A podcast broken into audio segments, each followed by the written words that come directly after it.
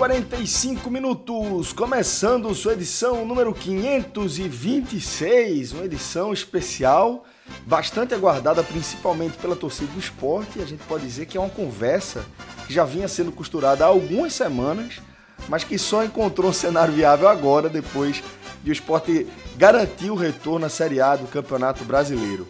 O nosso convidado ou o nosso anfitrião, depende do ponto de vista, é o técnico Guto Ferreira, que, como de costume, como já é tradição aqui no podcast 45 minutos, vai justificar a escolha do Musicast, do nosso Musicast. A gente está ouvindo aí esse frevo do esporte. Maestro, você inclusive pode falar um pouco mais sobre a autoria desse frevo, né? E Nelson Ferreira, é, que compôs também o grande frevo do Náutico. Esse frevo que a gente está ouvindo é, um, é, aquele. Ele não tem letra, o, do, é o frevo. São os metais, não é um frevo canção, é frevo de, frevo de rua, Isso. frevo de bloco. Não, ele é só os metais, o tan, tan, tan, tan, tan e tem aquele do Náutico, do Náutico também, que é o chamado Come Dorme. Uhum. Porém, não tem o do Santa Cruz. É, ele acabou não fazendo um frevo dessa magnitude para Santa Cruz é a quem diga que é por não achar que tinha uma ideia tão perfeita para fazer o do Santos, mas acabou fazendo o mais famoso do esporte, que todo mundo que cresceu aqui em Pernambuco já escutou. É impossível não ter, não ter escutado essa música que a gente está escutando. E o do Náutico, a mesma coisa. O do Náutico foi durante muito tempo confundido como o hino do time. Do é, exatamente. E só isso basta dizer. Como, nos dois casos, assim, pela particularidade da cultura de pernambucano, nos dois casos, eles, eles são confundidos dessa forma. Então agora sim, Guto. Quando os dois, os dois, desculpa, os dois gols de Guilherme no jogo contra a Ponte Preta, nas rádios, possivelmente tocou. Certamente. Possivelmente tocou esse frevo. Certamente. É um clássico da Rádio Jornal, é, do Escreto de Ouro. Mas não quero nem falar do Escreto de Ouro, porque ainda tô de cabeça inchada por conta do, do podcast Experience. Mas vamos falar aqui é, com o Guto, que é o motivo de a gente estar aqui reunido no CT do Esporte e que vai explicar o motivo pelo qual você escolheu essa música, Guto. Seja bem-vindo e muito obrigado por aceitar o convite. Obrigado a vocês pelo convite. Eu acho que depois de um ano difícil, né? Onde nós dançamos não um frevo tão feliz, não um frevo tão alegre, né? Mas conseguimos dançar o frevo o ano todo e, e nesse momento nada mais justo do que valorizar com o grande frevo do esporte. Antes de a gente começar essa conversa, agradecer aí mais uma vez a confiança da galera da Clínica Horto, que abrilhantou lá o nosso Podcast Experience, a quinta edição do Podcast Experience. Inclusive, vamos gravar uma edição especial voltada só para o que rolou no evento, tá, galera? Pode ficar de olho aí no seu feed.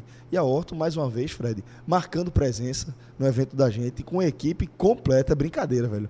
A equipe que a Horto leva, pô. Ortopedista, vez... fisioterapeuta. É brincadeira. Brincadeira, pô. Nosso evento, ele tem uma imersão no cenário do futebol. O cara chega, tem um.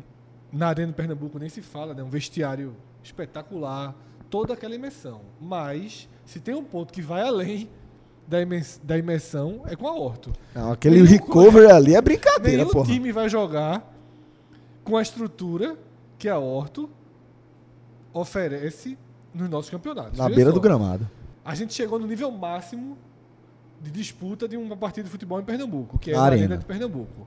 A Arena com tudo que tem direito. Né? Ar-condicionado, lounge VIP, refletor, placar, meu música irmão. quando terminou. Foda. Tudo. Mas tudo isso, se o Náutico Esporte Santa Cruz for jogar lá, tudo isso está à disposição dos jogadores. Agora, a estrutura da Horto... Pô, brincadeira. Dentro do jogo não tem, não. Os clubes podem. O esporte tem. Dentro do CT e tal. Tem, o é Santa é deve ter um pouco dela, mas. No jogo. Teve um jogador meu. Aquele, aquele colchão de ar. Teve que, um jogador porra, meu que só ficou lá. E foi, Jorge. Foi, já chegou machucado. Mas corneta o próprio time. Detalhe. Né? Não, detalhe. E, mas você viu, e você viu, você precisava ver a recuada que ele deu na hora que eu fui fazer a revelação. Não, eu vou falar o nome dele aqui. Quem sabe disso? É um cara. Porra, ajuda muito meu time Milton, Bitten, famoso Bittencourt. Bittencourt. Passou a semana todo dia se recuperando na Horto para tentar jogar. Jogou o primeiro jogo, voltou a sentir, foi lá pra Horto. Cliente VIP da Horto. Teve uma hora que eu passei lá, o zagueiro. Não, mas não foi o zagueiro, não. É, foi o zagueiro do time dos meninos. O cara tava lá dentro daquele recover, né? É brincadeira aquele negócio. Ó, vale a pena demais você conhecer. Eu, meu joelho tá estranho. Rapaz, a quantidade de vezes, Fred, que eu subi e desci aquela arquibancada. Eu não quero nem brincar. Eu não quero nem brincar. Eu cheguei desmaiando em casa, pô. Desmaiando. Não fosse a emoção de ver o que a galera tava falando da- do evento nas redes sociais, eu tinha capotado. Porque teve uma hora que eu fui comer, bati o olho no, no Twitter e no Instagram. Falei, meu irmão, que negócio inacreditável. Mas enfim, vamos guardar mais sobre o que foi esse Mas a podcast foi Experience. fantástica lá, a gente só A a Horto- agradecer. Pois é, mais um uma apoio vez. gigantesco, super importante, porque Celso, foi futebol de 9 e 10 da manhã, de 9 e meia da manhã Até seis e meia da noite. até 6 e meia da noite, futebol, com 170 pessoas jogando. Foda. tá? E todo mundo sendo atendido. A gente tinha uma estrutura de ambulância além da Horto, para qualquer emergência mais grave. Ligado o dia inteiro, jovem. Ligado o dia inteiro. Você jogava a sirenezinha ali, ó. É, é. E aquele barulhinho. Daquele mundo- motor diesel. A gente viu, sabe o que, é que eu achei fantástico? Jogadores tendo pequenas lesões musculares, sendo atendido e voltando. Isso é verdade. Eu tive um Recovery. jogador Bruno que ele voltou na medida do possível, mas voltou. O goleiro de Celso, aquilo ali em atendimento, ele tá devendo mais de mil reais a outro. o goleiro de, de Celso foi atendido Na segunda rodada. umas 15 vezes durante o campeonato. Foi. Eu já tava cansado de ver o goleiro de Celso com as pernas pra cima, velho. E a- a- o bom é que antes da segunda, não, quando foi? Na terceira vez, eu acho que ele tava sendo atendido, Fred. Cadê teu goleiro, porra? Eu falei, olha ali. Era um, um pedaço de gente com as duas pernas pra cima. Os caras da Horta saindo atendimento. suado, velho. Os caras da Horta estão dizendo a mesma coisa agora. Bicho, Tô precisando de Horto. porra, cansei que eu cheguei em casa desabei, velho. O que foi? Meu irmão, tinha um goleiro, velho. tinha um Os cara. caras da Horto estão precisando de Horto. Mas foi um gigante, viu? Foi um gigante. Porque tava sempre voltando. Contou lá com a galera da Horta. Fica a dica aí pra você também. Qualquer problema que você esteja sentindo, procure a Clínica Horto, que lá você vai ter toda a equipe de ortopedistas e traumatologistas da Clínica Horto à sua disposição, assim como uma equipe completa para sua recuperação. Eu tentei mandar um cara pra outro, mas não consegui, não. JP. Vocês viram? Tu sempre Tu tenta. não viu, não, né? Vi foi não. Fred clássico. Foi mesmo, foi. No Travei joelho. uma bola com a perna na área. Ele com a cabeça e eu com o pé. Puta que pariu. O juiz não deu pênalti. Eu achei fantástico. Foi tu você tu pé e o cara com a A bola sobrou alta. Aí na Ele não, é resta- restauração. Ele veio cabecear, eu fui Karate Kid. Fred não existe. Travei a bola. pariu. Fred não existe. Detalhe, o juiz deu jogo, deu jogo perigoso. Dele, né? Não, deu, deu Eu levei amarelo, mas o juiz não deu pênalti, deu jogo, jogo perigoso. Tá bom. Decisão correta do juiz. Errou, Foi, juiz. foi, foi correto. Foi. Em qualquer parte do campo era jogo perigoso. Na área também tem que Se ser. tivesse VAR, era pênalti. Isso aí não. Porque assim, eu travei a bola. Ah, O cravo da chuteira não chegou bem na, na- no ombro Fred, dele. isso é falta em qualquer lugar do campo. Não é, não é Já a jogo arena tem perigoso, não. É câmera. falta. Se quem quiser, pode ver no vídeo lá, pra ver se merecia ou não. Inclusive, galera, aproveitar para você que ainda não fez o seu cadastro no Vai, aproveite porque estamos aí nos últimos dias dessa promoção do Black November lá no Vai, que está oferecendo ainda mais vantagens para você que é ouvinte do podcast 45 minutos. Tem landing page lá direcionada para você, podcast45minutos.com.br barra vai. Você preenche seu cadastro rapidinho e vai receber todas as informações que você precisa receber sobre esse serviço que é espetacular para o segmento automotivo. Sem dúvida, Celso. Terminando novembro aí, né? Últimos dias, para aproveitar essa assinatura do Vai, que é um serviço que a gente já usa aqui há mais de seis meses e que a gente já deu vários testemunhos né, da importância do Vai para ajudar no dia a dia, né, na saúde do carro, elétrica, eletrônica do carro, mas também nos municiando de informações. Pois é, que faz com que a gente aprimore a nossa experiência Até como motorista. Exemplo que recente que eu contei. Exatamente, você perdeu o carro, não sabia De onde estava, chegou na agonia, né? carro, Até que eu tive o estalo. Andei um quarteirão, dei duas. Vai. Quando viu o mesmo cara vendendo, vendendo O salgadinho. onda, o cara tirou onda. Porque eu falei, cara, mesmo, tu não sabe mesmo tá. Eu rodei, rodei ele. O cara, o cara olhou assim, Ele, ele, ele, tá prestando GPS, né, jovem? Aí tu, ei, tu vai. Aí, pô, o cara olhou assim, oxe, aquele grandão perdido. de novo. É o mesmo do, é o, o grandão do show do engenheiro. É o mesmo, é o grandão ali, ó. O grandão ali, ó. Aí Atabacado, perdido no meio do caminho. vai saber onde meu carro tá. Não deu outra. Cheguei em três minutos. podcast45minutos.com.br barra vai. Quando a diretoria do esporte anunciou o seu nome, foi basicamente unânime perceber que Guto Ferreira, a marca que você construiu ao longo da sua carreira, estava acima do patamar que a gente imaginava que o esporte eh, estava podendo bancar a partir do cenário de desestruturação financeira que a atual gestão encontrou. Então, quando foi anunciado o seu nome, realmente foi uma grata surpresa. É, Fred, você também sempre destacou aí como é, a, a, o nome de Guto parecia encaixar como uma luva no elenco que o esporte estava montando e que, de, de, fato, também você se mostrou surpreso desde o começo, né? É, em grande parte da campanha, a gente analisou que a chegada de Guto Ferreira meio que já projetava o esporte para uma campanha, não sei se de acesso, mas uma campanha que brigaria pelo acesso.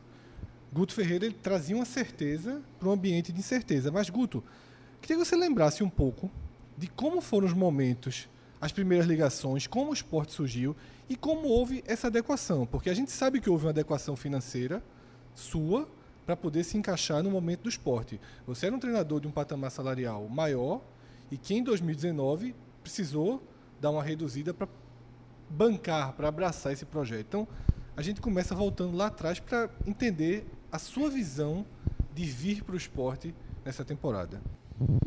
Bom, uh, inicialmente, né, nós terminamos o ano, é, mesmo durante o ano de 2018 sendo campeão baiano, estando num momento muito bom no Bahia, as coisas só não estavam correndo bem no campeonato brasileiro. Todas as outras competições que a gente estava jogando, e estavam jogando mais três, o Bahia estava em alta, que era a Copa do Nordeste, a Sul-Americana e a Copa do Brasil. E a gente acabou sendo demitido, né? após duas derrotas, uma para o Flamengo e para o Grêmio em casa. Nada absurdo, até porque a gente vivia um, um problema que existe às vezes, de você perder dois, três jogadores que você tem numa posição. E a gente estava sem centroavante. E nosso time estava encontrando muitas dificuldades na parte ofensiva. Eu tinha acabado de perder minha mãe também. Eu vivia um momento é, psicológico não, não muito legal. E aí nós nos retiramos e logo em seguida recebemos o convite do seu Plínio para tentar auxiliar, salvar a Chape. E fomos, e acho até que ajudamos, né? Embora também politicamente a Chape tivesse num momento muito ruim, muito conturbado, né? E acabamos que o ano nosso acabou final de outubro, início de novembro. Aí você fica analisando o que, que te faltou, né? Sempre que a gente termina uma temporada, a gente tem. É, é, é, a gente geralmente se reúne, a nossa comissão, né? E avalia como é que foi, os pontos positivos, os pontos negativos, faz uma avaliação. Tem costume fazer essa avaliação. E naquele ano, um pouquinho antes, é, o ano passado, né? Um pouquinho antes de eu sair, que eu fiquei 20 dias na Europa, também observando treinamentos lá no Braga, depois no Atlético de Madrid com o Simeone. Nós fizemos é, três dias de três reuniões. Nós fizemos a primeira reunião em Campinas, é, de avaliação, e depois fizemos dois dias de treinamento é, sobre gestão de pessoas. Né? que era uma coisa que a gente tinha que, que melhorar um pouquinho mais dentro da nossa conduta, o dia a dia. E, enfim, terminamos que devido a essa saída da Chape, eu não acredito assim que o nosso nome teve vinculado a vários clubes, mas todos os clubes que estavam vinculados, que nos procuraram, nenhum era o projeto que a gente queria. Então nós dissemos, dissemos não. A gente aguardava um projeto de Série A e na Série B tinha, naquele momento, um único clube que a gente toparia, que era o esporte. Não apareceu no primeiro momento. É, seguimos estudando, é, cuidando da família, que é o tempo que você tem para cuidar da família. E aí, quando apareceu, é, a gente já tinha é, é, conversado que seria teria que ter uma adequação, até porque o, a pessoa que cuida que representa, né? Me representa o, o, o é o Adriano Espadoto, né? E o Adriano jogou aqui. E tinha muita amizade com, com a direção tal. Ele falou, ah, Guto, a situação é bastante ruim, né? A situação é bastante ruim financeira tal, mas eu acho que vale a pena pela, pelo tamanho do esporte. E acho que a vinda para o esporte, ela foi bem isso. Né? A gente tinha a noção que seria bem isso. Podia ter uma queda financeira, mas não seria uma queda de padrão. Porque a gente viria para mais um campeão brasileiro. Então, é, com exceção da Chape, que não foi campeão brasileiro, mas foi campeão sul-americana, a gente vestindo camisas fortes desde é, é, da entrada na Chape. Né? É, então, nós reduzimos bem o patamar salarial. Posso dizer assim que há muito tempo a gente não trabalhava dentro desse patamar, mas a gente não estava preocupado com dinheiro, não. A gente estava preocupado em auxiliar o esporte a retomar e sabendo que isso, de alguma maneira, também traria frutos para é, é, o nosso trabalho, divulgação do nosso trabalho. E o, o cenário Guto... quando chegou aqui, Guto? a crise é uma coisa é você reduzir o seu salário e vir trabalhar, mas você quando chega você encontra um cenário de um esporte também fragilizado. Muito. Né, financeiramente devendo salários a jogadores. Tinha acabado de ser eliminado da Copa do Brasil, o que era um suporte financeiro interessante, que o clube, o clube contava com esse dinheiro. E foi eliminado na primeira fase. É, como é que foi essa dificuldade financeira do dia a dia?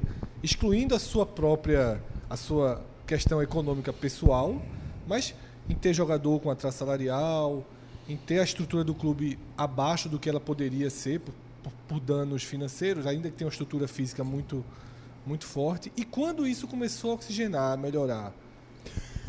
Bom, uh, durante o campeonato estadual nós passamos um perrengue muito, muito difícil, porque o problema não era a gente estava uh, tinha como se segurar. Problema eram os funcionários que já vinham é, é, do ano passado, com muitos meses de salário atrasado, e que, de alguma maneira, estavam tendo os seus dias também, o seu salário atrasando também. Então, pessoas importantes dentro da estrutura. Só que, por outro lado, você via uma dedicação extrema e muita honestidade no trato do dia a dia com a direção. E eu acho que, que o que mais, não vou de, dizer que deixou tranquilo, mas o que mais nos fez confiar, acho que é a palavra certa, foi justamente a postura o tempo todo da direção de sempre dizer exatamente o problema. Quando tinha, tinha, quando não tinha, não tinha, e se teria condições de conseguir, é, dizia, e se não tinha condições de, de conseguir, dizia também. Então, não dá para dizer que foi enganando, foi empurrando com a barriga. O tempo todo, e aí a gente vai sabendo de, de situações que vão acontecendo, né? E o clube vai buscando de tudo quanto é jeito honrar situações, ainda tem bastante coisa, é, é, mas eu acho que eles fizeram assim, não sei se mágica é a palavra certa, mas eu não sei de onde eles tiraram para poder chegar no final do ano do jeito que nós estamos chegando. E dentro de campo, acho que as coisas desde o primeiro momento sempre aconteceram. Os jogadores que vieram para cá todos sabiam o que estava ah, acontecendo e sempre trabalharam muito, honraram é, é, cada gota de suor que derramaram aí dentro, né? E cada esforço que a direção fez. Aí as coisas começam a acontecer de forma positiva, com o título de campeão pernambucano. Isso queira ou não queira fortalecer o trabalho. Quando você consegue mostrar que o esporte ele não caiu de qualquer jeito. Ele está vindo forte né? Aí as pessoas que estão em volta passam a acreditar e passam de alguma maneira a cooperar, né? Então isso aí vai fortalecendo o externo e o externo fortalece o interno. Guto, quando você fala que a direção é, disse, deixou muito claro toda a situação, quando ia acontecer, quando não ia acontecer, Aí eu pergunto, obviamente responde se, se, se, quiser, se nesse tempo todo, desde que você chegou, é, o esporte conseguiu, os salários é, terminaram em dia, o, o esporte nesse período todo teve atrasos, conseguiu contornar. Isso que você fala de deixar o cenário claro, tinha a ver com isso ou era uma outra relação? Financeiramente, nessa questão em relação a, a elenco e funcionários, o esporte foi um clube que conseguiu é, ser equilibrado em 2019? Então, é... em relação a salários. Vamos, vamos colocar assim, vamos colocar de forma diferente. O que, que é em dia? Sim, dentro de um prazo 5, Dia 10. 10 é dia 10. Certo. Então, não. Mas não chegava a um mês, cruzava então, um mês? Os jogadores estavam recebendo dentro do mês. Às vezes atrasava um, às vezes atrasava outro, e eles faziam o possível para, de alguma maneira, equilibrar. Às vezes se esticava o mês um pouquinho mais, mas na sequência acontecia alguma coisa para se equilibrar. É... Dentro desse. O grupo considerou isso aceitável? Oi? O grupo entendeu isso como aceitável dentro da situação? É. O, o, o você ia fazendo o possível para se equilibrar. Você, certo. treinador, os funcionários, o staff, é, sabendo que colocando o esporte. Só tinha uma maneira disso aqui mudar. Botando o esporte de volta. Foi um all Então geral. tem Todo momentos, apostou, né? tem momentos que são necessários, momentos de sacrifício para alguma coisa muito grande, né? Infelizmente, tem alguns departamentos que você recebe um pouquinho mais, você ainda consegue suportar. Mas tem aqueles que recebem menos. E esses tiveram dificuldade. E de alguma maneira, alguns encontraram apoio em algum lugar, outros não encontraram e estão numa situação que o clube vai equilibrando, né? Mas o clube termina o ano, vai terminar o ano, eu tenho certeza que vai terminar o ano de alguma maneira tentando equilibrar ou equilibrado dentro desse ano. É o que é mais importante. Porque se a coisa simplesmente fosse de, feita de qualquer jeito e não houvesse essa cooperação, essa postura que conduziu o esporte de volta à Série A, esse ano aqui que vai entrar, não sei como é que seria para o esporte. Seria 2020, não, estando de, novo na segunda divisão, era, era uma. Era uma... Estilo então, ia ser então esporte houve, CRB. Houve a postura, primeiro do, do, do presidente, Milton Bivar, e junto com toda a sua direção, de coragem, de botar a cara para bater, de, de arregaçar as mangas e ir buscar a qualquer custo é, é, algum tipo de recurso que pudesse mover o clube e o sacrifício dos funcionários que foram suportando as dificuldades até aqui. Alguns mais, outros menos, e ninguém julgando o que está se passando, todo mundo acreditando que a única maneira de reequilibrar o esporte é conduzi-lo à Série A. Agora, isso também fica uma colocação muito importante aqui que o presidente já começou a fazer. Estamos na Série A.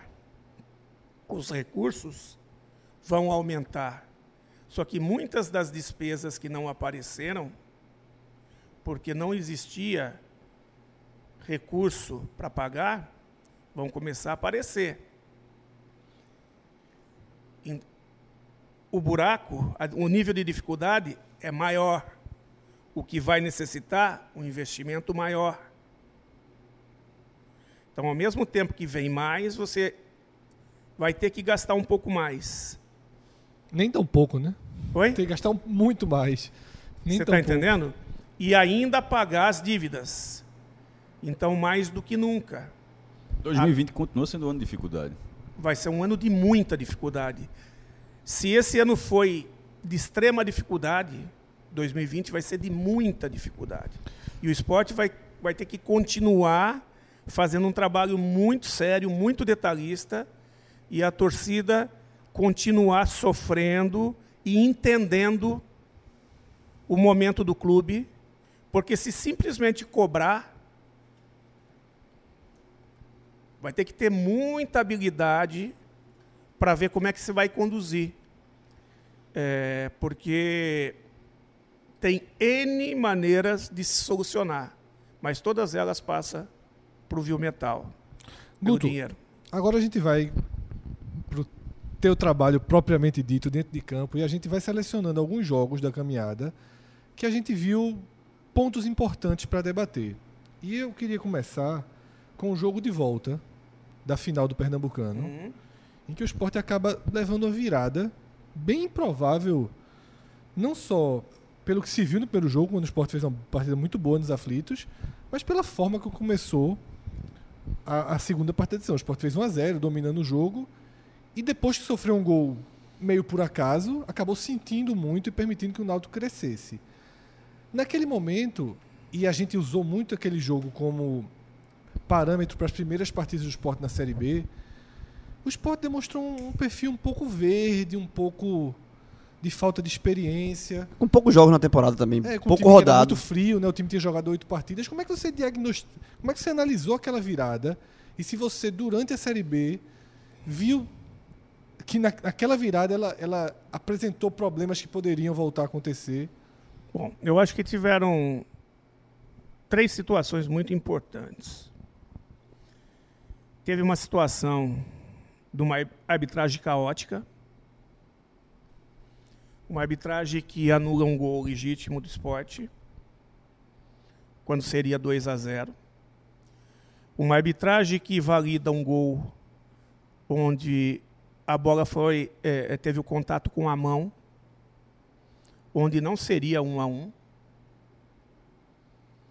até chegar a expulsão foi justa e aquela expulsão para o momento que a gente vivia ainda enquanto solidez estrutural de equipe foi muito muito problemática para a gente poder estruturar reestruturar a equipe, né? E nós perdemos eh, o Hernani, ficamos com um jogador a menos e não tínhamos jogadores de força de arrancada.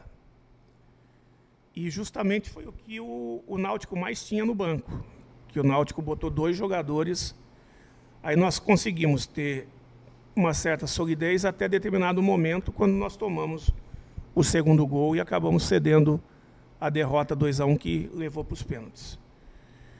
Ah, então, acho que fica avaliação de, de, de verde, vamos colocar assim, ela fica uma análise muito por baixo em cima de todo o contexto que foi o jogo. Acabou sem. Embora sem eu Hernani- concorde contigo que a equipe, como um grupo, não amadurece com sete jogos. Que ali era o sétimo jogo que eu estava dirigindo a equipe. E acho que. E só com nível, e, e com nível muito décimo- fraco, é. né? De ato- você, pernambucano, você tem adversários mais fracos que não Exato. exigem é, do esporte o que você. Não, não coloca o esporte Emocionalmente- em risco. assim. Emocionalmente, E inclusive. sem né? dizer que Luan estava no sacrifício naquele jogo. E Guilherme se machucou também. Terminou sem Ah, Luan, sem Hernani e sem Guilherme. Se machucou também. E a gente ainda não tinha a situação é, é, de um banco pronto, porque dentro do, do nosso trabalho, nós procuramos definir 11, dar estrutura para 11 e depois fomos trabalhando é, é, o segundo grupo. Para que a gente chegasse no decorrer da competição e tivesse dois grupos, foi o que acabou acontecendo no final do brasileiro. E, e quando você, Guto, quando você veio para o esporte, dentro que você falou já da questão financeira, obviamente você também tra- trabalhou essa questão do elenco, né? E aí esse jogo, do, es- esse jogo que a gente tá falando da final, como foi o oitavo jogo, eu acho que passou tudo pelo teu planejamento, assim, de, de crescimento ao longo da, da, da Série B, por, porque o esporte, como a gente já falou aqui, é um time que, foi muito pouco rodado, né? Começou a Série B muito pouco rodado. né? Exatamente. E o, o, o que eu termino esse ano assim muito muito feliz, eu não tenho nenhuma bola de cristal não. Mas se você pegar todas as minhas entrevistas do início do ano até o final do ano, eu costumo sempre fazer uma pré é, é, é, colocação do que vai ou tende a acontecer. E se você pegar, eu falei as fases que ia acontecer, que iriam acontecer do grupo, como nossa equipe ia passar fase a fase. Eu falei dessa fase de adaptação que nós passamos nas primeiras rodadas do Brasileiro, eu falei durante o Campeonato Pernambucano. Depois, eu falei que teria uma fase de consolidação, que era justamente a adaptação à, à situação do campeonato, porque a, os primeiros jogos antes da Copa América, nós tivemos só uma sequência de três jogos seguidos. Para ser justo, eu lembro de você ter dito isso quando era técnico do Bahia. É, essa, sua, essa sua análise de, de, de temporada, de, de, crescimento de grupo, no, no telecast que a gente fez quando você ainda era técnico do Bahia, de você, naquela conversa, ter falado algo semelhante em relação a essa evolução da equipe.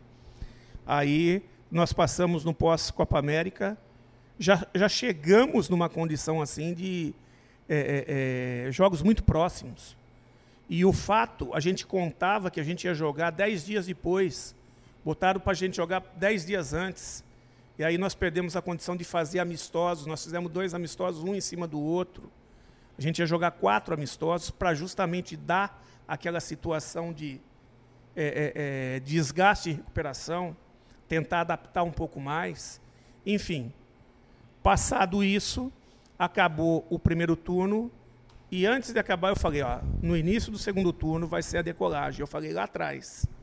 E aí nós decolamos, entramos no G4 e nunca mais saímos. Inclusive fisicamente, né? De quinto para quarto, exatamente. Que chegou momentos aqui que a imprensa dizia que a nossa equipe estava muito mal preparada fisicamente. Por que estava mal preparada? Não estava mal preparada. A equipe estava num processo de adaptação à quantidade de jogos que a gente estava enfrentando.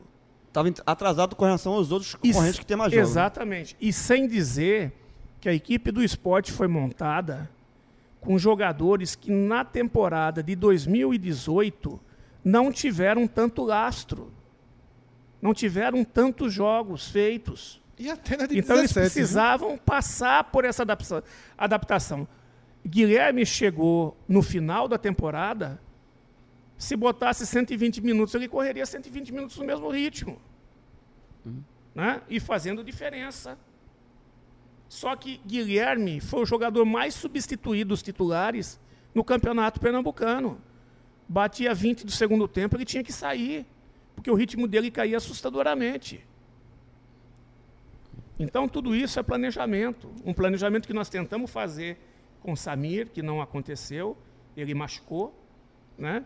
e tentamos fazer com outros que também não responderam e acabaram ficando para trás. Guto, ô Guto nessa, nessa escala de evolução, que o esporte foi um trabalho planejado, mas foi de, evolu de evolução. Um jogo, talvez, que marque bem uma, um começo de virada, tanto da parte técnica, mas também na parte de casca do time. Foi aquela virada, ainda antes da Copa América, contra o América Mineiro, que o esporte sai perdendo, de um time que também evoluiu ao ponto que está brigando para subir agora. É, mas jogando fora de casa, saindo 1 um a 0 e foi buscar uma virada improvável. Deixa eu aquele, fazer... aquele jogo ali é um jogo também de, de virada. Fazendo um adendo nesse, nesse jogo. Uma derrota ali poderia ter mudado a, a, recepção ao trabalho, porque eu acho que o Sport entraria ali no momento, numa largada muito ruim. Né? Dois empates, uma derrota. Poderia trazer uma pressão muito grande pro jogo do acho jogo seguinte aqui na ilha, né? Porque o esporte. Acho que já eram três empates, não? Já tinha o Figueirense 0x0, exatamente. Tinha, já eram três tinha, empates. Tinha da derrota do Náutico, na, campeão, mas perdendo o Náutico, aí os três empates e, e, e, esse é do América. E esse jogo América. Acho que psicologicamente esse jogo, tipo, deu mais margem para você trabalhar. Olha, nesse aspecto aí, eu, eu fiz uma temporada assim muito tranquila. Eu, eu, não, eu não me deixei influenciar pelo externo. Se no externo tivesse acontecendo alguma coisa, passou longe de mim. Né? De repente aconteceu mesmo. De repente aconteceu. Não vou dizer que não. Mas, sinceramente, na minha cabeça não entrou. Agora, o que eu vejo assim que ali mostrou que a gente é, é, é, não estava qualquer coisa. Mostrou o quanto que o grupo queria. Eu e, força, é, e, um pouquinho da força do elenco, né? A força do elenco, porque nós trocamos algumas Exatamente. peças e essas peças Elton que mudaram o jogo. foi decisivo naquele jogo, né? Oi? Elton foi decisivo naquele jogo. Decisivo. Aliás, Elton foi decisivo em umas quatro, cinco partidas, né? E, e devido à grande temporada de Hernani, ele acabou não tendo tanto espaço. E acabou sendo questionado, porque o jogador precisa de ritmo. Acabou sendo questionado em alguns momentos pela torcida. Agora, Mas infelizmente é assim mesmo, né? O mais importante é que é um jogador maduro, que soube suportar isso e, e, e, nos ajudou demais, né? Tanto é que a assistência do gol de empate é. ali também, porque ele não foi um jogador só que fez gols, né? Um jogador que também deu muitas assistências quando teve dentro de campo. E eu acho que isso, Guto, talvez seja é, a principal justificativa para que a gente é, enxergasse o tipo de pressão que Elton, que Elton enfrentou, né? Porque Elton é o tipo de jogador que você observa várias qualidades, várias características que fazem com que ele seja um jogador interessante. Ele é um jogador de força, que sabe se posicionar, que disputa bem a bola no, em cima, que sabe fazer um pivô, que sabe dar um passe, é inteligente. Só que para a torcida, é aquela coisa, ó. O atacante que substitui o atacante titular, ele precisa fazer gol, assim como o atacante titular. Só vai se observar isso, né? E o Só atacante ele... titular, ele sempre entra naquele cenário, normal, o atacante reserva, normalmente ele sempre entra naquele cenário de, ó, pô, tem que entrar agora, agora tem que fazer. Agora... É, mas ele depende de um certo tempo para ele entrar no isso. ritmo da partida, para ele ganhar isso. confiança do jogo, né? E só voltando um pouquinho na sua colocação sobre a partida do América, e hoje nós estamos fechando praticamente o ano com os dois objetivos alcançados, que segundo a colocação sua pela e você está fazendo só uma constatação que poderia acontecer, e se a gente colocar por essa linha de pensamento e enfatizar que infelizmente ela é a procedência de, de 90% dos clubes brasileiros, a gente poderia, nesse momento, não estar comemorando esse acesso. E o clube está com mais dívidas ainda do que já tinha. Então, é, é, o futebol ele precisa ser gerido e mesmo curtido no, no aspecto de escolhas de quem vai estar envolvido, é, é, é um pouco menos pelo coração e um pouco mais pela razão. A razão deixa para o momento, para o resultado. A escolha de quem vai estar trabalhando, eu acho que tem que ser mais pela razão e menos pela emoção. É, eu acho que o pior momento ainda viria depois, daqui a pouquinho a gente chega no que eu considerei o momento de maior tensão. Porque esse do América talvez não fosse uma tensão em torno de Guto, tipo, de já questionar o trabalho de Guto. Eu acho que não viria aí. Talvez seria uma tensão da torcida em relação ao time, a confiança, um pouco do que acabou se tornando Vitória. Né? Uma largada muito ruim colocou Vitória lá embaixo, o Vitória não voltou. O Sport talvez corresse esse risco pelo problema financeiro que tinha, que aqui ainda era mais grave. Mas tem um outro momento lá na frente que, que isso fica mais claro, a gente vai chegar nele daqui a pouquinho. É, depois do jogo do América, o Sport clareou, né? fez aquela partida muito boa com Londrina. Né, criou um número enorme de mas, chances. Mas para ver uh, o momento de maturidade do grupo, do grupo, que é, uma coisa é a maturidade individual de cada jogador, outra coisa é a maturidade do grupo. O grupo ainda está se conhecendo. Né? Nós abrimos 2 a 0 e cedemos 2 a 0 e cedemos o um empate. E fomos fazer o 3 a 2 Então essa oscilação, né? o, o, o time não estava assentado ainda. O time foi sendo construído durante a competição. E aí na Copa América, né, que é esse esse momento tão importante para você trabalhar, você teve um uma bomba pela história do esporte estourando né, no seu colo. Você não tinha. Já tava, essa bomba vinha sendo alimentada, que é a saída de Magrão. Né, e você dando é, continuidade a Maísa, eu queria que você analisasse duas coisas. Como foi a condução daquela saída? Externamente, a gente já sabe suas declarações da época, né, que foram até é, muito mais coerentes e sólidas do que a do próprio Magrão, né, que não contou a história muito. criou uma versão meio estranha da história, mas eu queria que você falasse a ausência de Magrão dentro do elenco, como foi sentida pelo grupo e o ano de Maílson. Né? Porque ele já era. Uma coisa é você ser titular tendo Magrão ali no banco. Outra coisa é você dizer, a partir de agora você é o goleiro 1 um do esporte. Olha, com toda sinceridade, é... Magrão saiu e é o tipo daquela coisa, o grupo tinha que olhar para frente e seguir. E foi o que o grupo fez, olhou para frente e seguiu. É, lógico que a parceria tal, as pessoas, os jogadores eles lamentam, mas o jogador ele tem uma facilidade muito grande de seguir tocando à frente. Acostumados, né, acostumado, né? Então, as coisas foram se readaptando e posso dizer que a saída de Magrão também serviu. Eu acho que não foi só a saída de Magrão, mas os jogos que Maílson passou a fazer, desde o pênalti principalmente, serviu para ele amadurecer. E quando ele se viu, era ele e mais ninguém, ele veio mais forte ainda. Os 12 jogos de Maílson na Série A do ano passado já são melhores que os jogos de Magrão na Série A do ano passado, né? A condição de titular parecia bem justa. E aí, e aí Guto, é, eu concordo com o Fred, e, mas Magrão é um, um símbolo de uma vitória, de, uma, de um, é um, um momento de um, vitorioso. É, e é um e talvez o maior jogador da história do clube.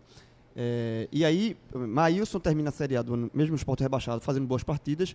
Começa o ano, Magrão, pelo posto dele, pelo cargo, né, pelo, pela, pelo histórico, volta como titular mal. É, o esporte é eliminado da Copa do Brasil, com falhas dele, depois logo em seguida perde o jogo para o Clássico Santa Cruz, também com a falha dele, e é quando há a troca de comando. E aí, como foi a tua decisão, assim, de... Porque uma coisa é, é você deixar Maílson é titular, mas não tem mais a suma de Magrão. E como você falou, isso deu uma confiança maior para ele. E a tua decisão? Diz assim, ó, a vaga é do garoto. Num primeiro momento... Foi, é que foi difícil? Num primeiro momento, a proteção é o ídolo até. Né? Porque se eu não troco e ele segue errando, ruim para ele, ruim para a equipe ruim para mim. À medida que eu já chego e já tiro, eu passo confiança no menino. Mas eu não descartei Magrão. Ele tinha que estar é, é, preparado que em algum momento Maílson tomaria cartão, Maílson poderia se lesionar, como se lesionou, e aí era o momento de retorno dele. Que é uma das coisas que mais marca a carreira de Magrão, né? Ele voltar de uma reserva, de uma reserva inquestionável, de repente, ó, vai ter que voltar, mas pô, como é que ele vai voltar? Já está velho, ele voltava e assumia a titularidade de forma inquestionável. Dessa vez Pronto. parece que ele tomou outra decisão, né? Tomou outra decisão, né? Aí não cabe mais a mim, né? E aí todo mundo desconfiado de quem seria Luan, né? Essa, essa foi uma, uma, uma, Quem seria Luan? Só que a gente estava vendo dia a dia quem, quem era Luan. Né? E parabéns a Júnior Matos, que fez um trabalho estupendo esse ano, com dois goleiros desconhecidos e que foram os responsáveis por muitos jogos e muitos pontos do esporte. É, mas voltando, né? Num primeiro momento, não, não carecia de uma contratação, porque se acontecesse alguma coisa, até aí você via a parte financeira por trás. Você não carecia de trazer imediatamente um goleiro. Você foi dando espaço e preparando também a outros, através do campeonato de aspirantes, né? e fazendo avaliações. E em determinado momento que fecharia as inscrições, aí pelos problemas que nós tivemos, tal, o, nós conversamos com o presidente, o presidente já demonstrava um certo temor, fala, não, vamos fazer, agora é a hora de fazer. É hora de fazer porque agora o, o clube está fazendo um investimento e não um gasto. Você teve dúvida, Guto, entre Felipe e Luan ou já estava definido? Não, já estava definido desde o primeiro momento. A, a, maior quantidade de jogos de Felipe na temporada não, não era um. Fazia um mês, um mês que ele não jogava. Isso, é. Esse, esse um mês já é e não treinava esse um mês já é suficiente para equilibrar a questão do ritmo. Sobretudo não treinava, né? Porque Luan fazia um não ano. Não treinava. Né? Luan vinha desde o início do ano com todos os jogadores, todo mundo já conhecendo. Felipe não conhecia. É, o, o, o grupo, o grupo não conhecia Felipe. E, sinceramente, é, é, é, gestão de grupo, a bola da vez era dele. Foi uma marca sua em 2019, E é- e é gestão um- de grupo. né? Exatamente. E é um elogio que eu fiz ao longo de, do teu trabalho no, no esporte, porque há uma- algumas críticas ao teu trabalho, eu, eu não consigo entender por quê, porque eu acho que a campanha do esporte realmente foi muito boa, diante de todas as dificuldades. E um, das- um dos méritos que eu vejo do trabalho seu, e, e você no começo da entrevista você falou uma coisa importante, que você foi para a Europa Capacitou, trabalhar, né? capacitar essa questão de gestão de grupo. E a tua gestão de grupo, Não, não foi na Europa. A gestão de grupo nós trabalhamos aqui com um amigo psicólogo, trabalhou no esporte, eh, no, no, eh, no meio esportivo como preparador físico, foi campeão mundial, medalha de prata em Olimpíada, é psicólogo da seleção brasileira de, de Quem foi? basquete Mas foi- mas foi- Quem foi? Hermes Balbino. Uhum. né? Nós fizemos esse curso com ele, que, que é coach também, né? Hum. E eu fui para a Europa para ver treinamentos, né? ok. Mas, assim, mas hou- houve um investimento da sua, você, você entendeu que precisava aprimorar Sim, essa sim, parte. Sim, sim, sim. E eu acho que, que a tua gestão de grupo nessa, nessa, nessa Série B do esporte, eu acho que foi muito bem. Eu acho que foi um mérito. Eu acho que é a assinatura. Eu acho que é a É, marca porque- da porque- campanha. Eu, eu fico feliz, né? Mas eu coloco uma situação também. Não existe gestão de grupo sem retaguarda. Então eu tive retaguarda da direção de futebol, da presidência, e retaguarda de Lucas Drubski, que eu brinco com ele que ele é o alfaiate. Ele e os meus auxiliares estão o tempo todo costurando.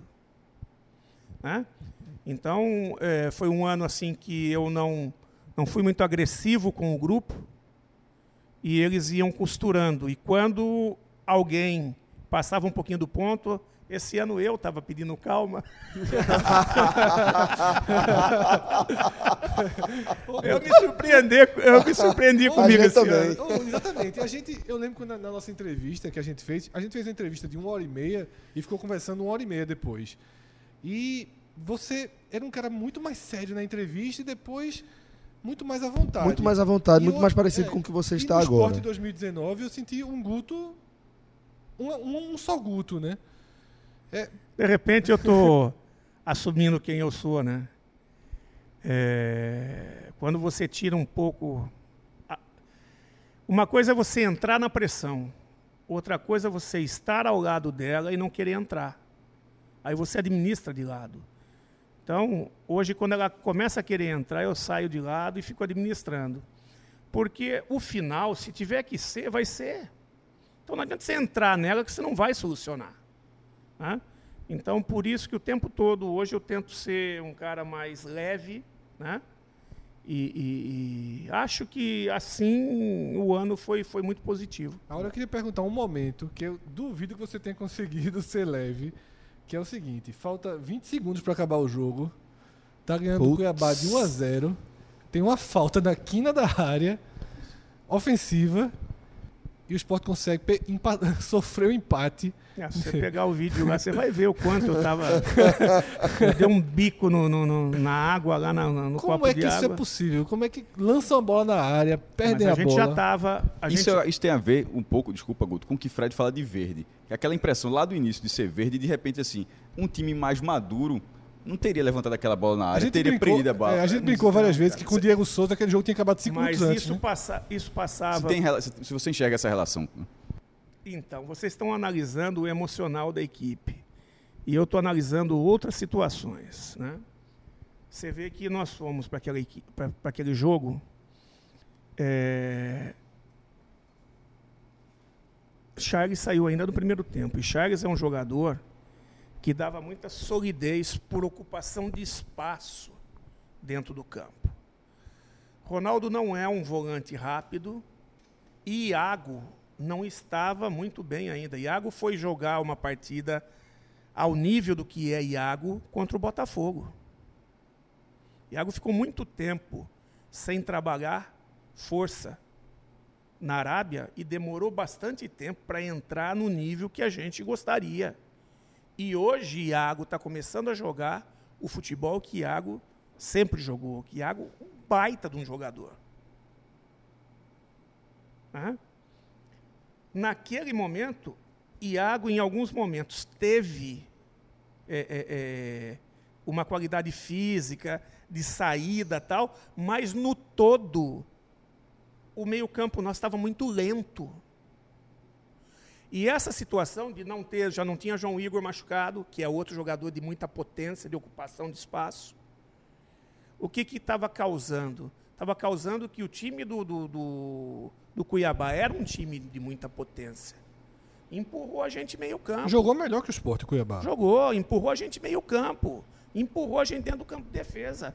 Nossa equipe não conseguia sair.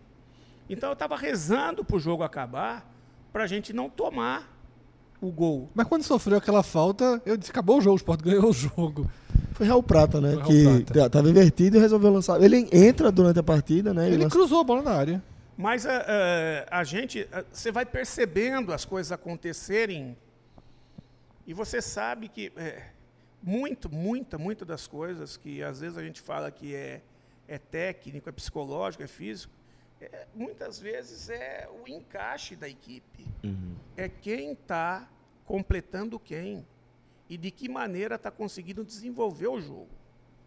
Mas naquela reta final, numa situação de jogo, é, um outro jogo do tipo, aquela era a melhor solução que o esporte poderia ter tomado? Era, era levantar aquela bola na área? É, é, não, não. É, é, isso que é o ponto assim, daquele jogo. Aí, ah, o verde, né? Aí é o verde. É. Que é, esse, é verde. A atuação foi ruim. Foi mas, ruim. Mas, mas é. o, o, time foi desperdiçou. Dos... Isso é inquestionável. Foi um dos poucos jogos que o Sport mereceu perder nessa Verdade, Série B. Porque o Sport concordo. perdeu jogos que não merecia. O Operário nem se fala. Guarani foi um gol bobo no fim. Criciúma, o Sport fez um, um primeiro tempo horroroso, mas igualou no segundo. Isso em Criciúma. É, claro. lá em Criciúma. Agora, aquele jogo, o Cuiabá foi melhor. O Sport achou um golzinho de escanteio e o Cuiabá foi melhor.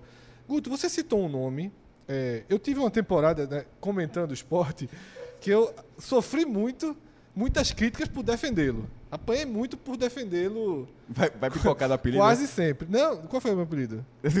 GutoCast? Guto, é, passaram a chamar a gente de GutoCast. Porque Você, gente, assim. É, porque a gente, eu sempre defendia e tal. Hum. Mas teve um momento. Tem até, tem até um meme muito engraçado que circula, que é fazendo referência àquele desenho de Hanna-Barbera, Scooby-Doo né, que é quando Fred, é Fred, inclusive, é. ele desmascara o vilão, né, e quando vai ver, Fred e Guto são a mesma pessoa, galera, fazendo essa resenha. Eu defendi muito, assim, em vários momentos, muito pela gestão de... Porque eu, eu enquanto via muitas críticas, a gente vai chegar nessas críticas que foram feitas mais comum, eu defendia muito a gestão de campanha. Eu acho que houve uma gestão de campanha, que é a gestão de grupo, que é a gestão de analisar os jogos super bem feita. Ainda que alguns jogos tenham discordâncias, acho que as escolhas são ruins.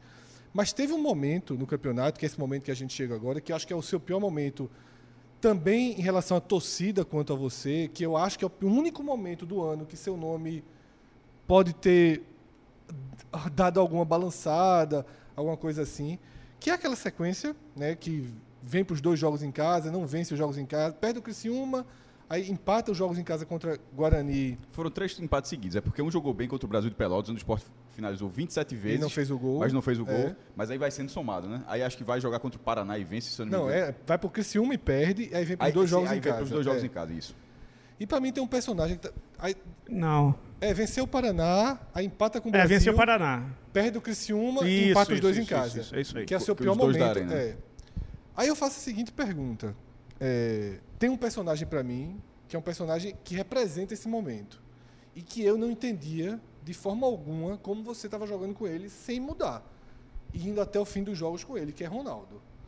Por que Ronaldo foi titular tanto tempo e nesse momento do campeonato a insistência por ele? Cara, é, Ronaldo fez uma competição muito boa no, no campeonato regional, no estadual. Depois Ronaldo machucou. Né?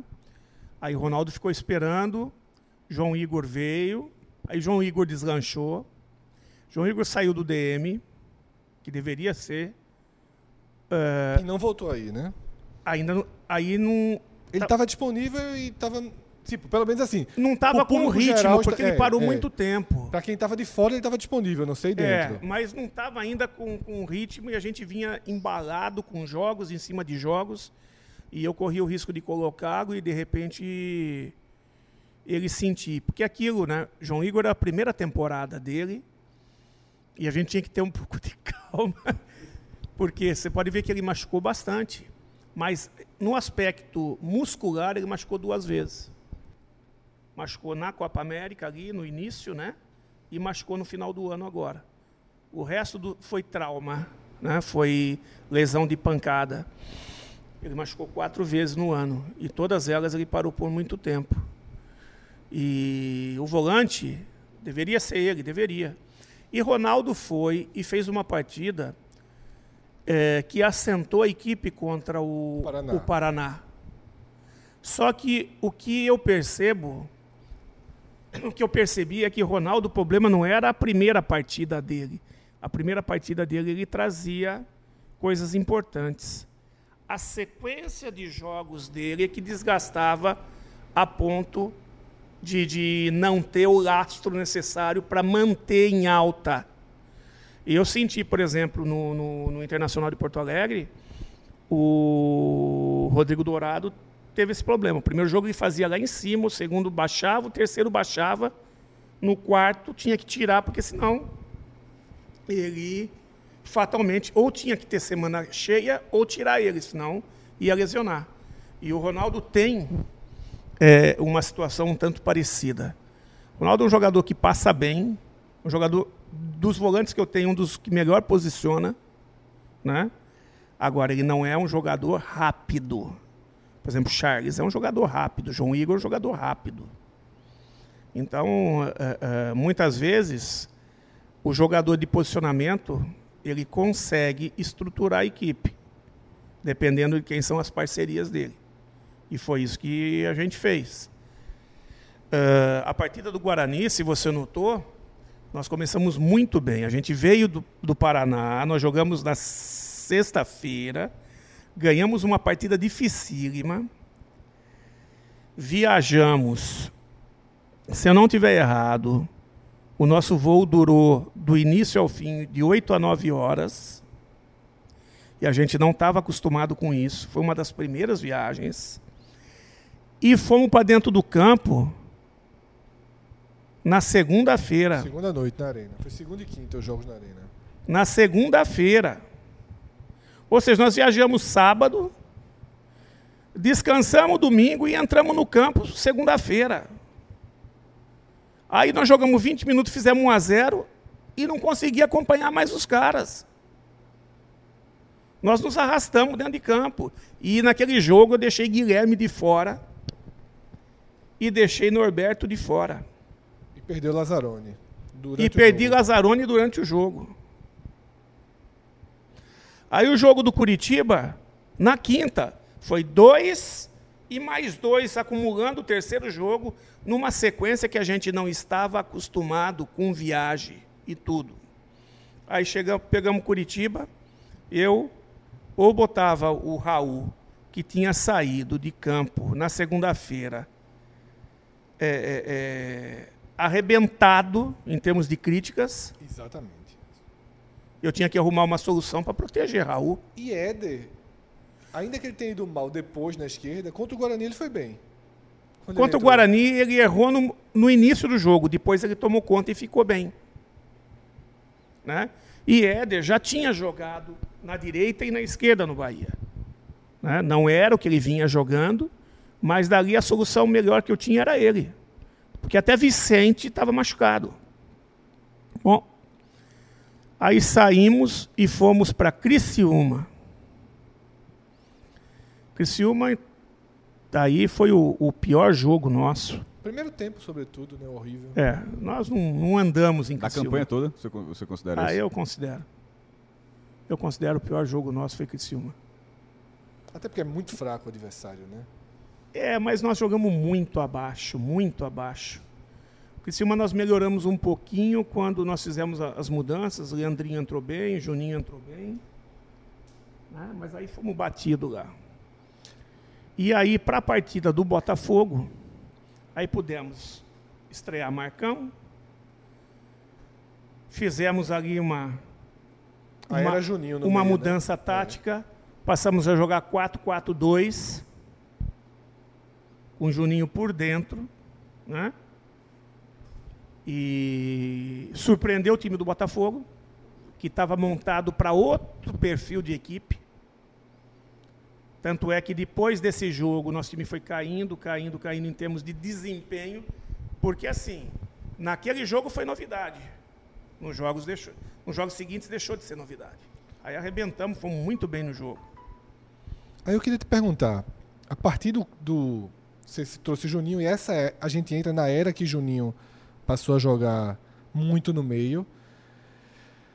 Simboliza também a dificuldade que você teve no nesse meio de campo. Né? Você teve Sami, Leandrinho, Juninho, Carmona, Guilherme e Marquinho. Todos eles foram testados. E Léo Arthur. E Léo Arthur. Todos eles foram testados em algum momento. Foi a, a, a posição mais difícil. Né, Terminou com quem deu o melhor rendimento, que foi Leandrinho. Leandrinho poderia ser o titular a temporada toda se ele encontrasse mais cedo o que ele encontrou no decorrer do, da competição, que foi é, é, o estágio físico que ele atingiu, e aí ele passou a fazer diferença, positivamente. Depois lesionou, deu uma caída, e aí ficou de novo. Nas últimas partidas ali, alguns momentos bons, outros momentos não tão bons. Ô Guto, sobre Juninho, já que a gente está falando eh, sobre esse assunto, e de novo sobre a questão, que o elogio que eu faço a você, que é de gestão de grupo. Juninho é, é um, é um garoto para atacar daqui do esporte, mas que tem marcado, é, ele está sendo marcado muito por problemas extracampo. Teve problemas extracampo antes de você chegar, já com você aqui, é, e é um jogador que divide muita opinião da própria torcida. Tem, tem, tem torcedores do esporte que não queria Juninho no esporte, justamente pelo extracampo. É, qual a imagem que você fica é, ter, terminando a, a, temporada aqui no esporte do Juninho, assim, do, do, como é que você vê o potencial dele? Você acha que realmente ele essa questão extra-campo é uma coisa que tem que ser melhorada? Como é que, qual, qual é a avaliação que você faz? Olha, se eu, se eu falar para você que eu na gestão com o Juninho, na, no, no, trato dia a dia com o Juninho, eu tive algum tipo de problema com ele, eu estou mentindo. Juninho nós estamos aí oito meses, dez meses juntos, foi um cara extremamente respeitador comigo. A relação com os jogadores, com, com os colegas, os colegas, uh, existe um respeito, existe uma postura que raramente sai, que é a convivência dia a dia e não tem problema. O que eles reclamam um pouco, às vezes, é a postura de entrega. Né? Mas todo mundo sabe que ele pode a qualquer momento desequilibrar, que ele tem esse talento. E o que a gente busca é que ele entenda que para ele desequilibrar e ser importante, ele tem que estar tá o tempo todo jogando primeiro para o grupo e depois desequilibrando. Não adianta ele ficar esperando só o momento de desequilíbrio, porque senão ele desequilibra a nossa equipe antes de desequilibrar a equipe adversária. Mas você acha que essa questão extra-campo essa, essa não influencia nisso? Um momento, um momento só. Uh, a questão extra-campo.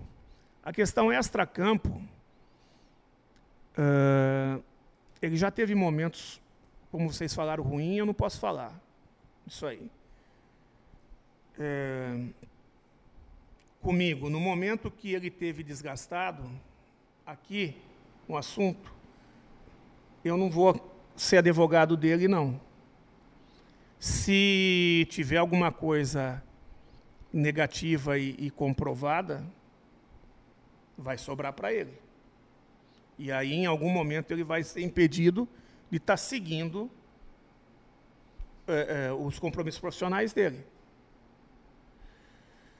A única coisa que ele cria um ranço com o torcedor e o torcedor, o, o que o meu medo é um, um, só. Na partida contra o Atlético Goianiense, estava perdendo de 1 a 0. Atlético Goianiense, eu fui obrigado a tirar ele no primeiro tempo ainda, por quê?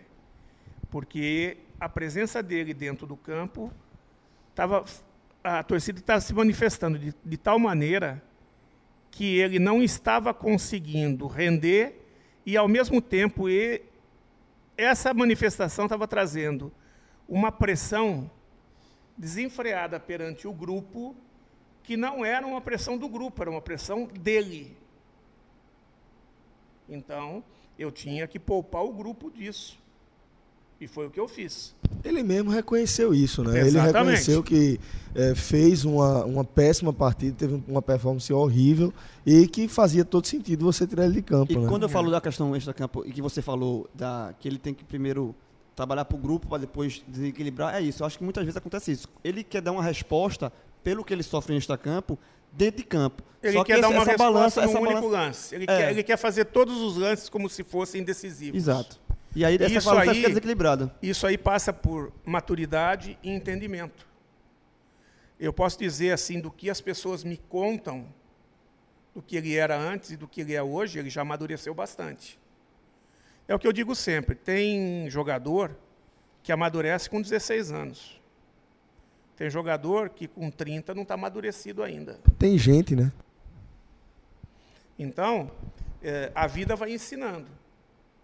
E você vai oportunizando à medida que ele não te atrapalhe, que ele te ajude.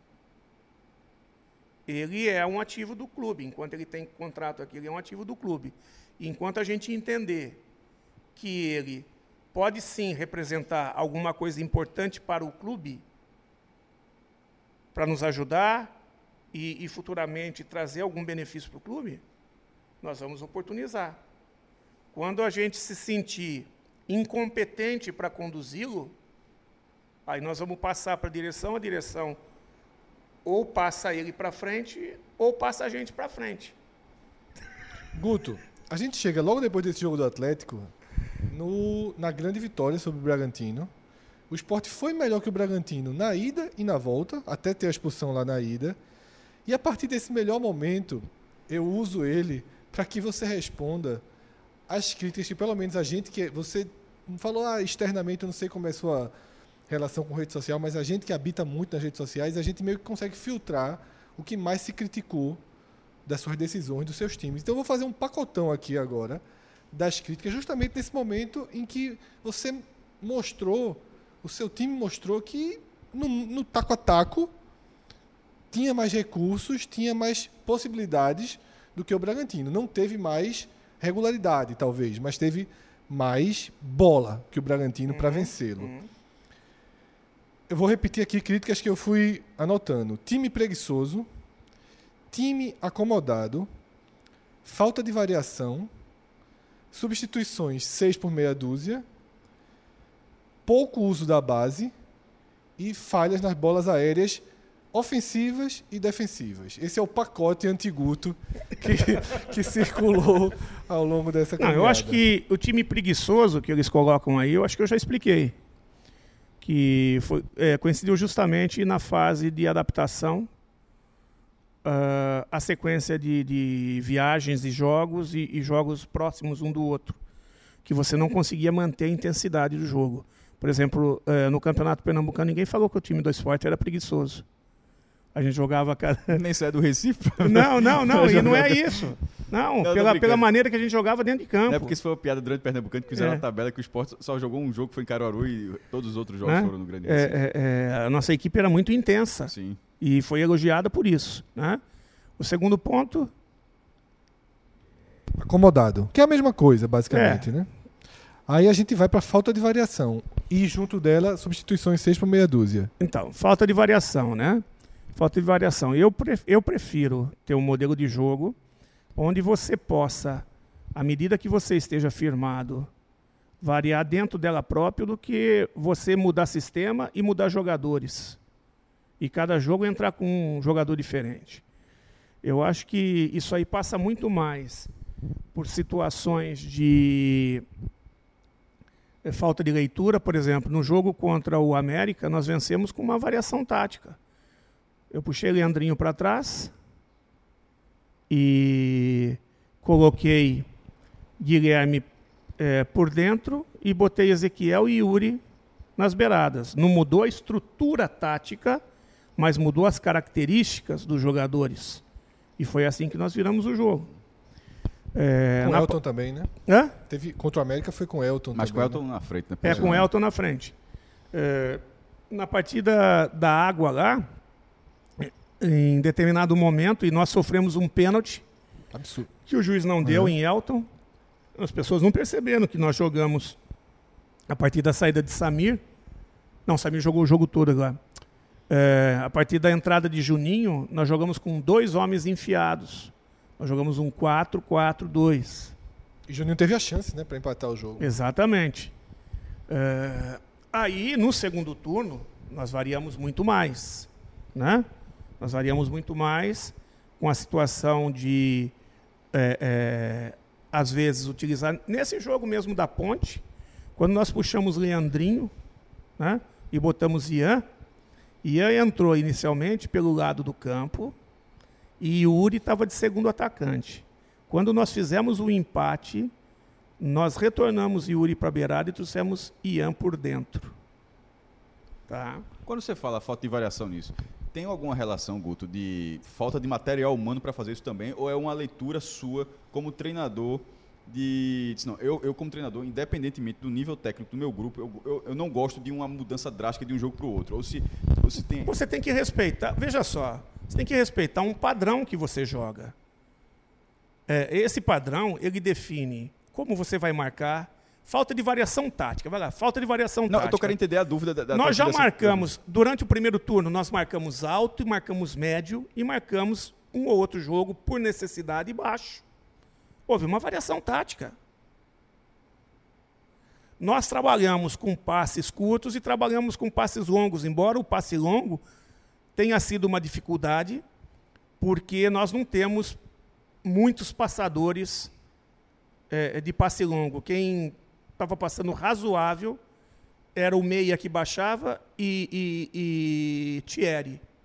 Adrielson já tinha uma dificuldade, Charles já não é um volante que passa bem longo, melhorou bastante no final, mas não é um especialista. Os laterais não são, né? É, os, os laterais até passam razoável, mas também não é aquela batida fácil, né? Então isso traz a gente trabalha direto aqui. Nós temos, inclusive, quem acompanha o dia a dia, tem umas tábuas que eu trouxe, é, que a gente finca no chão para trabalhar é, a batida na bola, para aperfeiçoar a batida na bola. Só que isso aí demanda tempo. Né? Isso é para vir da base, né? É, também, também. Aí, é, as variações durante a competição. Teve dois jogos que nós, um nós empatamos fora de casa e outro nós ganhamos aqui do Paraná de virada, onde no meio da, do jogo eu empurrei Elton e, e Hernani juntos e trouxe no jogo do Vitória Marcinho pela direita, no jogo aqui contra o Paraná Yuri como ala direita, baixei o William para terceiro zagueiro e botei dois por dentro.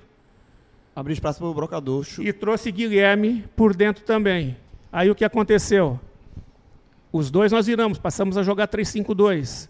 Teve alguns jogos que eu trouxe Leandrinho e passei a jogar ou 4-4-2, com dois homens de frente, ou 4-2-3-1, dependendo da situação, com a variação de característica de jogador. Tudo isso são variações. De vez em quando essa mistura, por exemplo, quando você falou do Paraná, que foi uma, uma, uma atuação, uma virada de força para virar aquela partida, e o jogo seguinte acho que é o Brasil em Pelotas, não é? Que foi exatamente. Eu queria saber se tem alguma relação, por exemplo, das viagens, porque foi uma.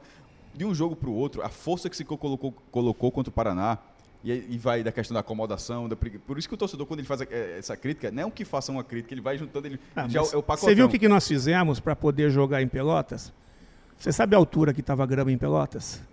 Não, eu queria justamente perguntando a explicação, assim, porque a, a diferença daqueles jogos de um para o outro, um jogo de tanta força, para um outro jogo onde o esporte parecia que o 0 a 0 Pô, tá tranquilo aqui. É o enfrentamento, cara. É a dificuldade de enfrentamento. O que, que passou antes. É difícil você analisar. Entendeu? É, é, é, porque é, uma coisa é simplesmente olhar e falar, olhou o jogo e falar, está tendo isso, aquilo. Outra coisa é se buscar o porquê que está tendo isso, aquilo. E tentar pontuar. Um dos motivos, Eu não estou tentando arrumar desculpa para situações, não. Porque se eu ficasse só buscando desculpa, a gente não chegaria onde a gente chegou. Né? Mas eu tenho que entender o que está me levando aquilo. Uma coisa que eu aprendi com o Tite, eu tenho que saber porque eu empato, porque eu perco e porque eu ganho. Hum. Dentro e fora do campo. Tanto é que a logística de, de Pelotas, nós quebramos tanto a ida quanto a volta.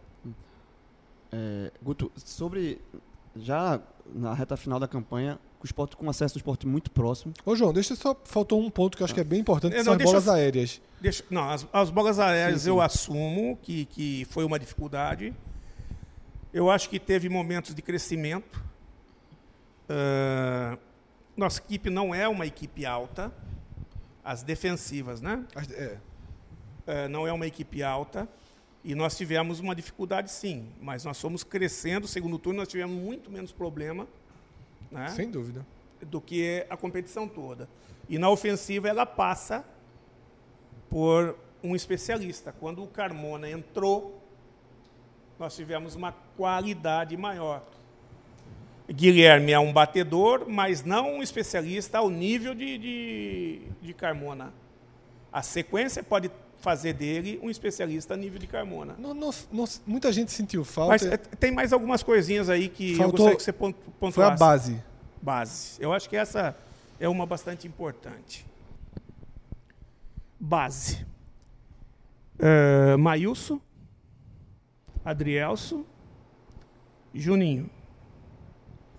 Eu trabalhei o ano todo eh, com jogadores eh, treinando comigo. Pardal, Pedro Maranhão, e é, é, Arthur e um monte, Vicente, um monte deles, vários, vários, vários deles. Por que, que você nunca lançou? A equipe estava buscando uma solidificação de campanha. Como é que eu vou botar o menino? Se aqui um jogador que nem Adrielso, que em dois jogos ele titubeou um pouquinho na saída de bola, o pessoal já estava pedindo a cabeça dele. Imagina um menino de 16, 17 anos ou 18 anos Maílson levou um gol e foi questionado. e foi questionado. Como é que eu vou botar um jogador desse? Eu vou queimar um ativo do time, do clube, quando o clube precisa estar formando o jogador. Então eu, eu vou buscar um momento dele passar por experiências que comprovem que ele está muito próximo dessa maturidade para receber a oportunidade. Então, eles foram colocados para jogar sub-23 e sub-20 para ganhar ritmo. E vai pro, treina comigo, volta, treina comigo, volta e vai para o banco sempre que possível. E aí, agora subimos. O principal passou. Agora nós temos uma competição, que é um campeonato estadual, que está mais próximo do nível deles. Paralelo ao Nordestão, cujo calendário. Paralelo ao Nordestão, onde nós vamos precisar administrar.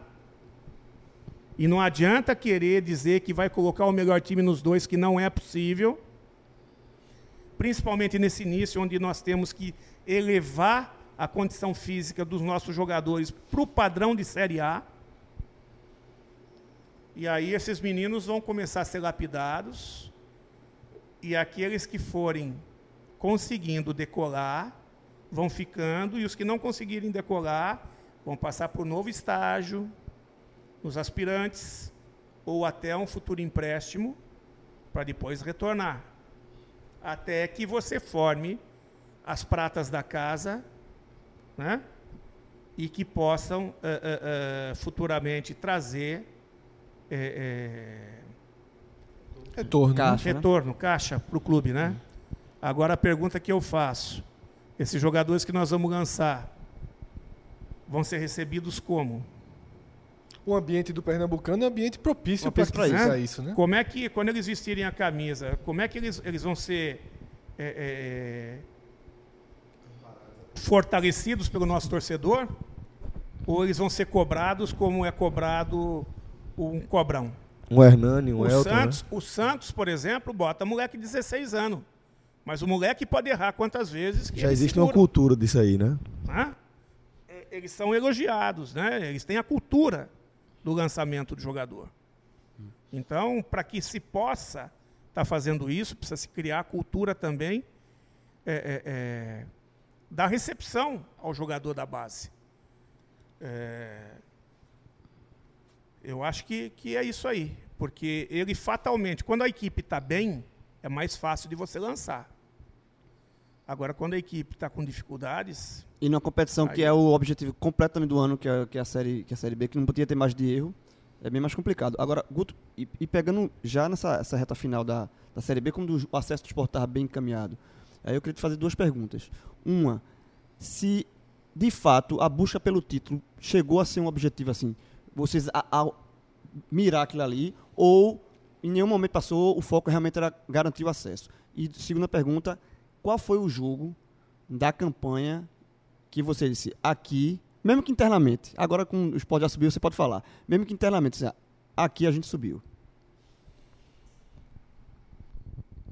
Bom, quanto à questão do título, quando nós ganhamos aqui, a gente jogou para seis pontos, a gente tinha noção que, que era possível. É, enquanto a gente ficou administrando ali, 5, 6, 5, 6, 5, 6, o detalhe é que chegou um momento que os caras não estavam errando. E nós acabamos errando. Né? Por dificuldade que nós tivemos, acabamos errando. Então, é, aí não adianta também você ficar é, é, focando numa coisa que, que você está vendo que é inviável. Aí nós começamos a nos preocupar mais na pontuação pro. Só em dois pênaltis perdidos, no finalzinho foram quatro pontos perdidos, né? Vitória, é, Mas- CRB e Oeste. Não, você está falando disso, né? E Mas eu concordo contigo. né? É. São, são quatro pontos. E quatro pontos hoje, nós estaremos a um ponto do, do Bragantino. O Bragantino que, na competição toda, teve pouquíssima influência de erros de arbitragem. Aí eu te pergunto aqui, sem demagogia, se vocês se lembrarem de algum erro de arbitragem que favoreceu o esporte, pode dizer aqui. Eu não- dos jogos que eu vi, eu não lembro, não. Eu não vi todos os jogos do esporte, não. Aí eu te digo, Teve- vários jogos. Teve um, eu acho, contra o Paraná. Lá fora, que teve alguma coisa não marcada. Não, o pênalti do esporte não foi pênalti. E o No, gol. no Ezequiel? Foi pênalti do Ezequiel. É, mas eu acho que foi o lance mais discutido. Não, Mas foi pênalti claro no é, eu não tô Ezequiel. lembrando nem do lance agora, mas eu me lembro que teve alguma coisa naquele jogo. Teve Não, reclamação. eles reclamaram que não foi pênalti, mas se eu olhar. me Mas teve um desculpe. lance do Criciúma, tudo bem que era um roteiro, o Sport tinha sido prejudicado com um gol no primeiro tempo. Aí depois fez um gol, ou seja, você não soma, não vira 2 a 0 mas estava 1 a 0 e o Criciúma teve um gol, pelo menos na transmissão de Sport TV, a arbitragem Mas tratou como com- o, o, o, Não, só como o esporte também teve um gol legítimo mal anulado. Não, mas, eu- mas é isso que eu tô querendo dizer. Mas teoricamente não viraria 2 a 0 seria, um outro, seria um outro jogo, claro. O Sport teria tempo para buscar um 2 a 0 porque foi no começo da partida, né? Uhum. Mas a- naquela reta final tava 1 a 0 o placar e o Criciúma teve o gol do empate não, anulado. Não, não, não, não. O gol, É o- no- o- Não, o- é o o gol do gol finalzinho. não era de empate. O gol era de 2 a 1 um. Porque você tava contando o seu gol não anulado. mas, mas eu querendo dizer, mas não viraria 2 a 0 Tipo, o que o Guto É, quer falar é, é, o seguinte: nenhum resultado. o, erro, é- o erro a favor do, do, do Criciúma, no caso, o erro que seria do Criciúma, foi depois do erro que ele teve. Sim, o que é. É, o que você está O que dizendo é que não houve dizer nenhuma vitória o do Sport esporte não ganhou graças à ponto arbitragem. Graças à arbitragem. É isso que Sim. é Agora, isso em que eu- compensação, o empate contra o São Bento Sem dúvida. Ali, Sem ali foi um pênalti que não foi. que nem na regra nova era para ser, porque E antes disso, foi um pênalti claríssimo, Claríssimo, em é. Ezequiel. foram no mesmo jogo, né? Então, são dois pontos. Operário. Na O chuva. operário em Ponta Grossa, pelo menos um ponto a gente teria que ter trazido. Pelo menos um ponto, porque aquele, aquele pênalti, é, antes O disso, pênalti do operário. o né? Maílson tomou uma voadora no peito. Uhum. O jogo aqui contra o Figueirense, dentro da área, o Charles tomou um chute no rosto dentro da área. No primeiro Figueirense. tempo. Rapaz, parece até que foi em 2018, faz muito tempo. É, é lá no começo do campeonato. né? É, Tá. 0x0. O, o, o jogo do Bragantino lá, Teve a expulsão de, Laza, de Lazzaroni. e teve um pênalti em Hernani. Então você vai. Nós chegamos, segundo turno não teve tanto erro. No primeiro turno, nós perdemos pelo menos 10 pontos para erros de arbitragem. Então agora no final, é, é- é- é muito simples. Você analisa o todo. Só que você construiu alguma coisa que é, é, esteve próximo de você atingir o seu objetivo. Você vai viver o VAR, né? Porque como você treinou o esporte nessa temporada e o VAR estreou nessa temporada, você não viveu, ainda não viveu. É, infelizmente, infelizmente, eu não sei até onde o VAR é verdade, né? É, mas é isso que, mas eu perguntar mais ou menos isso. Você ainda não viveu intensamente, não sei se na sua história você teve algum jogo ou outro. Eu só acredito no VAR quando uh, a requisição seja por parte dos clubes. Tipo futebol americano. E, é, e os. E o. Tipo voleibol. Vôlei também. É, e os árbitros tiverem que esclarecer a interpretação deles para todo o público. Como é no futebol americano. Ô, ô, ô, Guto, mas você faltou responder. Qual foi o jogo, assim, que você intimamente se foi para casa e disse, ah, aqui o acesso está tá garantido. Agora pode falar. Paraná. Também achei. Acho que é a opinião eu, geral. Jogo, né? foi o jogo. Não, vou fazer a pergunta final feliz. Renovou o contrato já? Não vai renovar? vamos aguardar, vamos aguardar. Tá muito, mas tá só faltando só assinatura. O preto ah, do branco. Deixa, deixa quem é responsável discutir isso aí. Vai, vai, vai treinar time com VAR. Mas pelo menos terminou sorrindo. Terminou sorrindo. Não, nós vamos trabalhar na série. Vai trabalhar com VAR. Já, já, vai, vai. E já falou que vai trabalhar, já deu 200 pistas aqui, já disse como vai trabalhar o Pernambucano, a Copa do Nordeste. Não, Guto, ah, assim, eu, eu, tenho que colocar o seu acesso já veio clara, quase, Fred, já veio quase condicionado, né? bem clara. Eu sou um profissional e tenho um contrato com o esporte até 30 de dezembro. Então, isso eu falei em todas as entrevistas. Até 30 de dezembro, eu tenho que preparar o que eu vou fazer se eu ficar. E tenho que preparar o que de repente poderia se fazer quem chegar. Se eu não ficar e vier uma outra pessoa, se ele quiser aproveitar, ótimo. Se ele não quiser aproveitar, pelo menos, problema dele eu, enquanto profissional, procurei direcionar do que eu acho, da minha experiência dentro do clube, filosofia. eu acho né? que seria o melhor caminho. Então, a minha parte que eu estou sendo pago para fazer é isso. Bom, é, queria agradecer você. Como melhor o final agora. Fico... agora vou, vou fechar esse programa mais feliz. Mas queria agradecer a você, Guto, é, não apenas por nos aceitar receber aqui na sua casa, no CT aqui do esporte, como também pela cordialidade com a qual você tratou a imprensa pernambucana é, durante essa temporada que você esteve aqui. Ainda que eu não esteja mais presente é, no dia a dia dos clubes, mas a gente tem é, colegas que estão. E mesmo para quem acompanha minimamente de perto, se percebe muito claro que aqui você esteve à vontade e que você foi cordial, foi gentil com todo mundo. Então, queria agradecer pela oportunidade de a gente ter esse tipo de convívio. Cara, eu acho que o que eu fiz é como eu gostaria de ser tratado. Eu respeitei. O tempo todo eu respeito. Nós não somos, nós não estamos jogando contra. Nós estamos jogando do mesmo lado. O meu trabalho, a divulgação, são vocês quem fazem. Então eu tento tratar o melhor possível, não para que vocês mintam, não, mas para que vocês passem a realidade que é o trabalho de vocês. E o problema são os achômetros. E que os achômetros, que a gente encontra pessoas esclarecidas que buscam é, é, ter conteúdo nas análises para que não fique nos achômetros, para que realmente tenha um conteúdo, porque eu mesmo, com tudo que eu estudo, com tudo que eu nem sempre tenho claro a exatidão das coisas. E eu estou sempre acertando e errando. O detalhe que me faz terminar o ano que eu estou terminando no esporte e que me faz terminar muitos anos da minha carreira da maneira que eu estou terminando esse ano, semelhante, é que graças ao bom Deus e a todo esforço nosso, a gente tem mais acertado que errado. Né? Mas sou humilde de saber que erro e erro muito, não erro pouco, não. Mas sempre, sempre que eu erro, eu não erro com a intenção de errar. Né?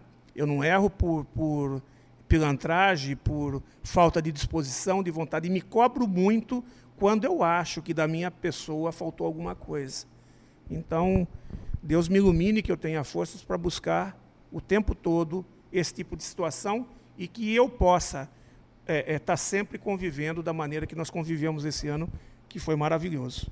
Então a gente deseja a você aí uma boa sorte e agradece a todos que acompanharam essa entrevista até aqui. Um forte abraço a todos e até a próxima, galera. Tchau, tchau.